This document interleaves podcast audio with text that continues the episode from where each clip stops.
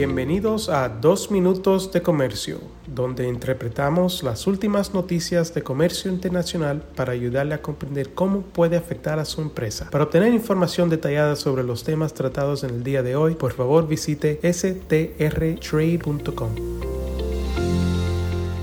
Hola, mi nombre es David Olavi, soy un abogado en las oficinas de Washington, D.C.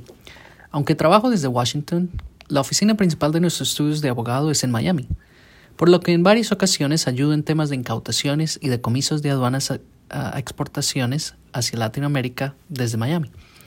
En varias ocasiones he tenido que ayudar a compradores en Latinoamérica que buscan liberar mercancía incautada, ya sea automóviles, alimentos, máquinas de criptomoneda y muchos otros.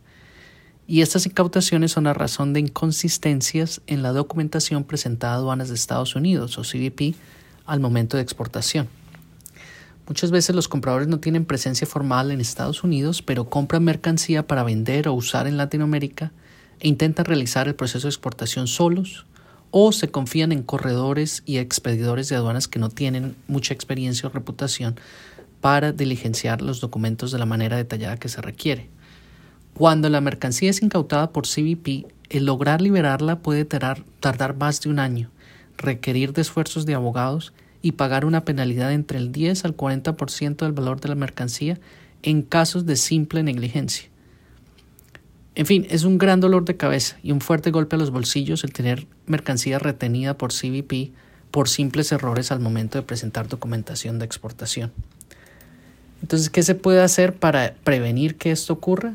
Lo principal es tener un conocimiento general de los requisitos de exportación y buscar corredores y agentes de aduanas de buena reputación. El proceso de exportación de la mayoría de los productos, a menos que existan sanciones o impedimentos legales para su exportación, no es demasiado complejo, pero tiene que ser exacto.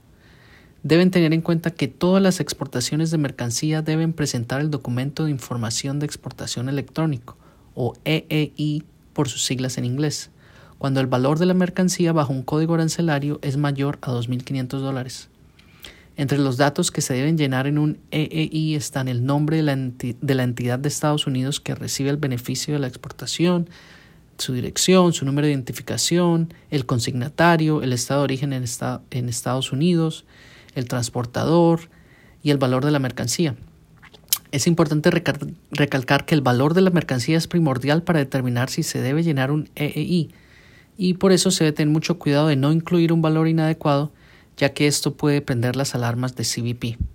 También recuerden que hay reglas adicionales cuando el producto requiere licencias especiales de exportación, pero no voy a hablar de eso en este momento. En resumen, si quieren comprar o exportar productos a Latinoamérica, tengan en cuenta que sus productos pueden ser incautados por CBP si no llenan los formularios de exportación de una manera exacta y verídica. Pero eso sí, si llegaran a tener algún problema con una incautación, pues aquí estamos para ayudarles. Muchas gracias. Con profesionales en nueve oficinas, Sandler Travis Rosenberg es la firma de abogados más grande del mundo dedicada a asuntos legales de comercio internacional, aduanas y exportación. Este podcast es exclusivamente para fines informativos y no constituye un servicio legal. La contratación de un abogado es una decisión importante que no debe estar basada solamente en publicidad. Pídanos que le enviemos información gratuita por escrito sobre nuestras cualificaciones y experiencia. Envíenos un correo a strespanol.strtrade.com.